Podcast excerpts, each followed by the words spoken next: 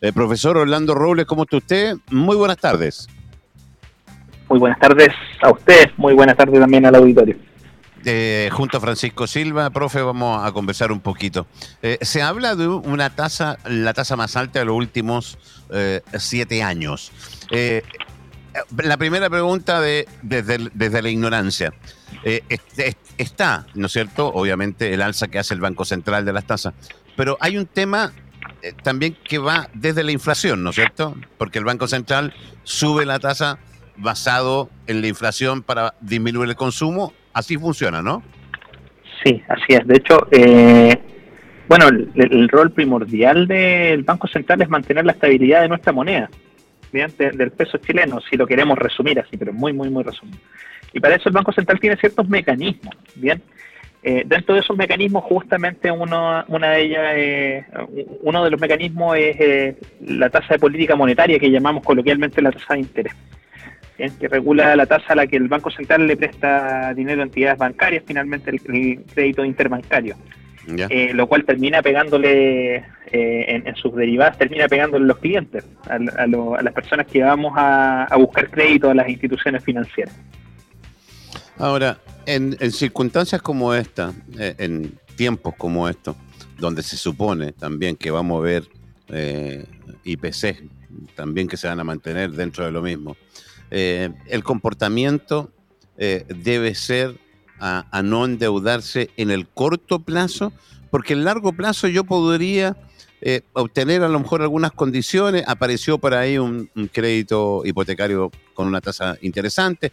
Yo podría reformular la tasa o renegociar la tasa en algún minuto, eh, pero me parece que donde hay que cuidarse en esto en el corto plazo. Eh, mira, el, tema del corto y el largo plazo va a depender de cuál sea el movimiento que queremos hacer en realidad. Bien, hay una cierta especulación por parte de las personas también cuando tomamos eh, crédito, yo creo que lo más importante es que las personas en sus casas se pregunten el para qué van a tomar crédito. Bien, eh, si ese crédito, por ejemplo, tú lo tienes pensado para generar una inversión en un negocio, eh, lo más probable es que si el negocio te va bien, vas a generar la rentabilidad suficiente como para poder sopesar ese crédito. Bien, pero la peor decisión es ir tomando créditos para ir tapando, tapando hoyos, como se dice coloquialmente. Bien, eh, en materia de tomar crédito hipotecario, por ejemplo, que es uno de los créditos a largo plazo, el escenario no está muy favorable por parte de la banca, de hecho no está nada favorable desde la perspectiva del crédito. Entonces la pregunta es si es que el mercado inmobiliario se va a poner a tono para que la gente eventualmente pueda ir tomando igualmente la, compra de una casa, de un departamento. Bien, y la decisión del crédito finalmente es, es que es para, de alguna forma, como te digo, tapar eh, algo transitorio, si es que te vas a tener que endeudar de forma permanente, es que va a seguir creciendo tu deuda, son cosas que tienes que ir eh, sopesando. Bien, eh, yo creo que la mejor decisión de, de, tomar crédito es cuando uno está en una posición ventajosa, por ejemplo, para poder iniciar un negocio, si es que tiene expectativa que el negocio va a ir bien, adelante. Bien, pero si en este momento vas a ir tomando crédito simplemente para darte gustitos que no tienes certeza que vas a poder pagar el día de mañana, ojo ahí, ojo ahí. Eh, ¿Qué pasa con la gente? Porque ayer hablábamos de este tema y había gente que recurre a sus líneas de crédito o tarjetas de crédito solo cuando tiene situaciones de emergencia. Eh, ahí no queda otra, eh, porque mucha gente las tiene, tiene las líneas de crédito o las tarjetas de crédito, las tiene disponibles para esas situaciones, que es muy distinto a pensar y tomarse el tiempo de pensar en un crédito hipotecario ciertamente. Bueno, ahí ya tenemos otra forma en la que tenemos que visualizar el tema, que son los, posibles imprevistos o el no llegar a fin de mes. De hecho, hace un ratito atrás estaba conversando con colegas de, de, otro medio, bien que la, la, pregunta estaba desde la otra vereda, desde la vereda del ahorro. Bien, el cómo fomentar el ahorro por parte de las familias chilenas. Y la verdad es que muchas familias ingresan a esta espiral de deuda cuando los ingresos son menores que los gastos que tienen mes a mes. Bien, entonces una de las cosas que debemos prever es mantener a raya los gastos mensuales. Yo sé que hay algunos que, están en régimen, por así decirlo. Por ejemplo, el pago de un dividendo, el pago de un arriendo, generalmente las cuentas de luz, de agua, tienden a salir más o menos lo mismo para las familias en el mes a mes. Bien, pero hay que tener mucho, pero mucho, mucho cuidado con los gastos que pueden ser recortados y eventualmente nos resistimos a hacerlo Por ejemplo, aquellas personas que tienen más de una plataforma de streaming y están sufriendo, bueno, quizás la entretención pueda encontrarse igual en una sola plataforma de streaming. Estoy dando un consejo muy, muy, muy, muy mundano, por cierto. Mm. Pero otro de los ejemplos que le da al, colega era respecto a una persona, por ejemplo, que paga mensualmente por ir a un gimnasio. Bien, hay otras formas de ejercitarse gratuitas, incluso muchas de ellas. Entonces, la idea es que las personas vayan haciéndose conscientes del ingreso que tienen, la estructura de gastos que tienen en el mes a mes, y si es que van a pedir crédito, bien, también cuáles son las circunstancias y si es que van a tener la posibilidad de pagar el crédito futuro. Bien, mm. eh, porque, por ejemplo, personas con baja estabilidad laboral, si es que no tienen necesidad de un crédito, yo no les aconsejaría meterse en un crédito. Francisco Silva te quiere hacer una pregunta, profe. Estamos junto al profe Orlando Robles, acá en Mico Francisco Silva te quiere hacer una pregunta. Eh, Orlando, ¿cómo te va? Te saludo. Hola, Francisco. ¿Qué tal? ¿Cómo estás? Mira, muy bien, gracias. Mira, es eh, súper interesante el tema porque estamos viviendo momentos bien complicados, sobre todo de que vamos a entrar en un proceso de recesión, y si es que ya no estamos. Y mi pregunta apunta... Dale, dale, te escucho.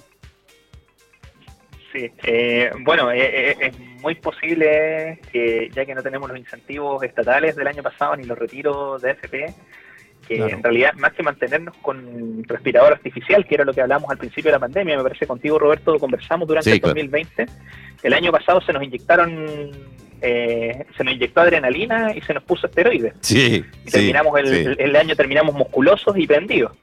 Sí.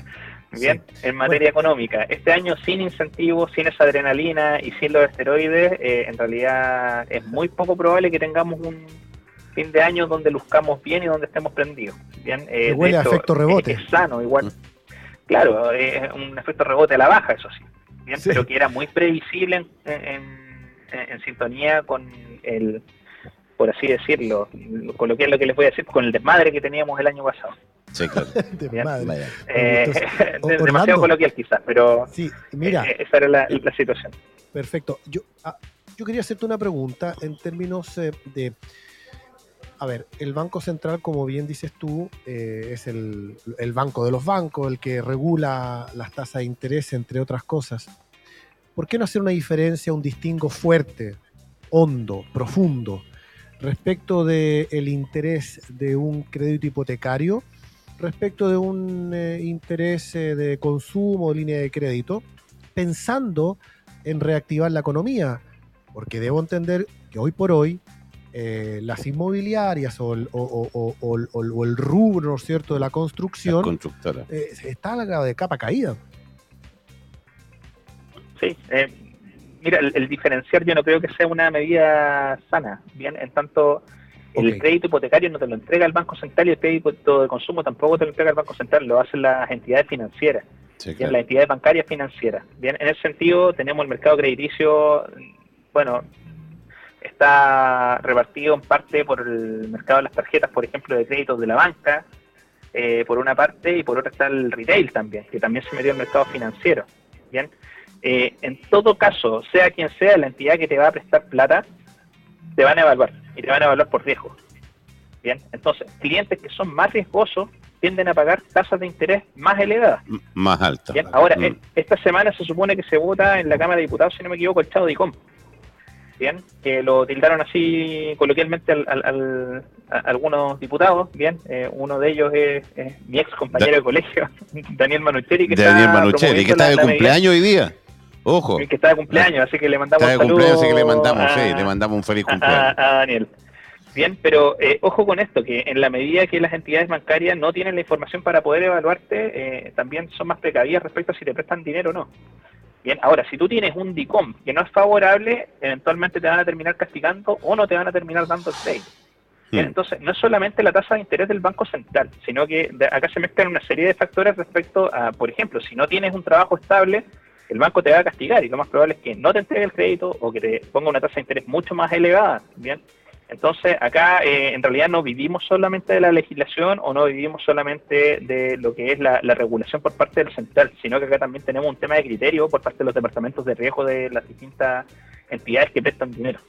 Bien, y pucha, yo, yo este es un ejemplo muy, muy coloquial, pero imagina tú, Francisco, que yo te pido dinero prestado, estoy sin pega en este rato, bien, y tampoco tengo perspectiva de tener, de, llegar a conseguir un trabajo muy pronto. ¿Tú me prestarías dinero?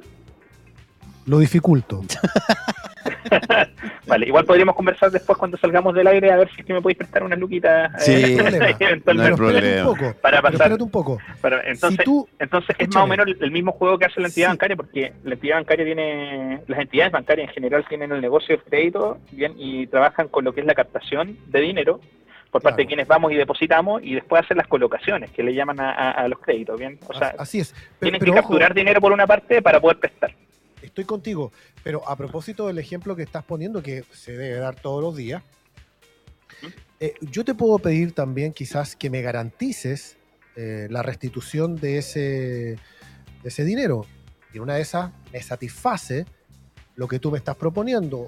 Una prenda de auto. Una garantía real. claro. Una, garantía, justamente. Claro, una hipoteca sobre un inmueble, lo que sea. Puede ser. Posiblemente. Lo, puedes hacer, o sea, si vas al banco y el instrumento que te oferta de crédito el banco lo permite, es posible que puedas que puedas poner, eh, digámoslo así, a disposición de, los bancos distintos bienes, distintos activos. Bien, eh, y de hecho así funcionan los créditos hipotecarios. Tú pides el crédito hipotecario y la casa es tuya en el papel, pero mientras tú dejes de pagarle al banco hay un contrato de por medio. Si tú dejas de pagar el crédito hipotecario, el banco te ejecuta la casa. es, así de, es así de duro, pero esa es la realidad. Eh, ¿El llamado Orlando Robles Académico Lulz es a tomársela con calma? Sí, ciertamente, de, evaluar, mm, ver, por ejemplo, cuando vayan a ver proyectos inmobiliarios, ir eh, a, ver cuántos metros cuadrados te ofrece la inmobiliaria, el sector, la ubicación, qué tanto vas a gastar en transporte, o sea, hay un montón de variables situadas cuando tú vas a tomar una, una conducta, una posición de, compra. Y algo que no alcancé a completar recién es que ya que estamos hablando de, de venta de automóviles, por ejemplo, eh, ojo con los créditos directos. ¿bien? Cuando tú tomas un crédito directo con una automotora, está generalmente prendando el vehículo. Bien, y después de terminar de pagar el vehículo, tienes que levantar la prenda. Bien, eh, entonces a tomar esos resguardos, no, no quiero arruinar el negocio de, no. del, amigo que, ofertó recién, pero yo lo que recomiendo es ir por un crédito bancario y comprar un vehículo antes de, que, de tener un vehículo en prenda. ¿Por qué? Porque si tú tienes algún problema financiero, vendes el vehículo, eventualmente el mercado te castiga cuando estás vendiendo apurado, por eso intenten vender siempre con prudencia y con tiempo, bien, pero tú vendes el vehículo y puedes pagar el crédito y te quedas sin la deuda. Bien, caso contrario, si tú tienes un vehículo que está prendado, no puedes vender el vehículo. No. Tienes que terminar de pagar el vehículo, levantar la prenda y recién ahí tú puedes hacer la transferencia de dominio del vehículo. Entonces, hay muchas bueno, para hablar de endeudamiento. Sí, lo bueno está que este tipo de deuda, a través de, financiamiento, como dices tú, no te aparecen en el sistema, no te suman al momento de querer, por ejemplo, y he llegado un minuto a tomar un hipotecario, te van a decir, ah, pero es que usted debe el auto. No, porque no te va a figurar en el sistema. No, estoy seguro si no figura en el sistema, Roberto. ¿ah? no, no figura. No, no, no, no, no, no lo sé. Yo sé que la, los departamentos de riesgo de repente ponderan de forma distinta las deudas dependiendo del ámbito, si es educación, si es comercio, si es inmobiliario. Por ejemplo, si quieres tomar un crédito hipotecario y tú ya tienes una casa, generalmente para que... No, yo digo que eh, yo digo puntualmente la, eh, la las eh, financiamientos que usan las distintas automotoras, esa, ese financiamiento no aparece en el sistema. Ah, bien, bien te podría permitir entonces ir con un mejor score posiblemente a, a buscar con una entidad bancaria en tal caso. Sí, claro. Eh, querido Orlando, te mando un abrazo enorme. Te pido disculpas por lo ayer, pero la situación del sur ahí nos, tomó nos tomó ahí un, tiempo para conversar con el senador, dado lo, lo difícil que se está viviendo. Así que te lo pedí al aire, la disculpa, pero te la ¿ah? reitero de nuevo. Sí, de hecho, a tomar atención también con eso, con la seguridad pública. Yo creo que es tiempo, quizás saliendo un poco de, la economía, pero la seguridad pública da confianza y la confianza permite también que las personas tomemos posiciones más proclives a poder transar eh, productos, sean estos bienes y servicios. Por ejemplo, un barrio con mala seguridad o una localidad con mala seguridad generalmente aleja los proyectos de inversión. Totalmente. Eh, aleja a las personas de, la compra justamente de, de, vivienda, entonces a tomar mayor atención desde la perspectiva económica con el fenómeno y el problema que tenemos actualmente con la seguridad.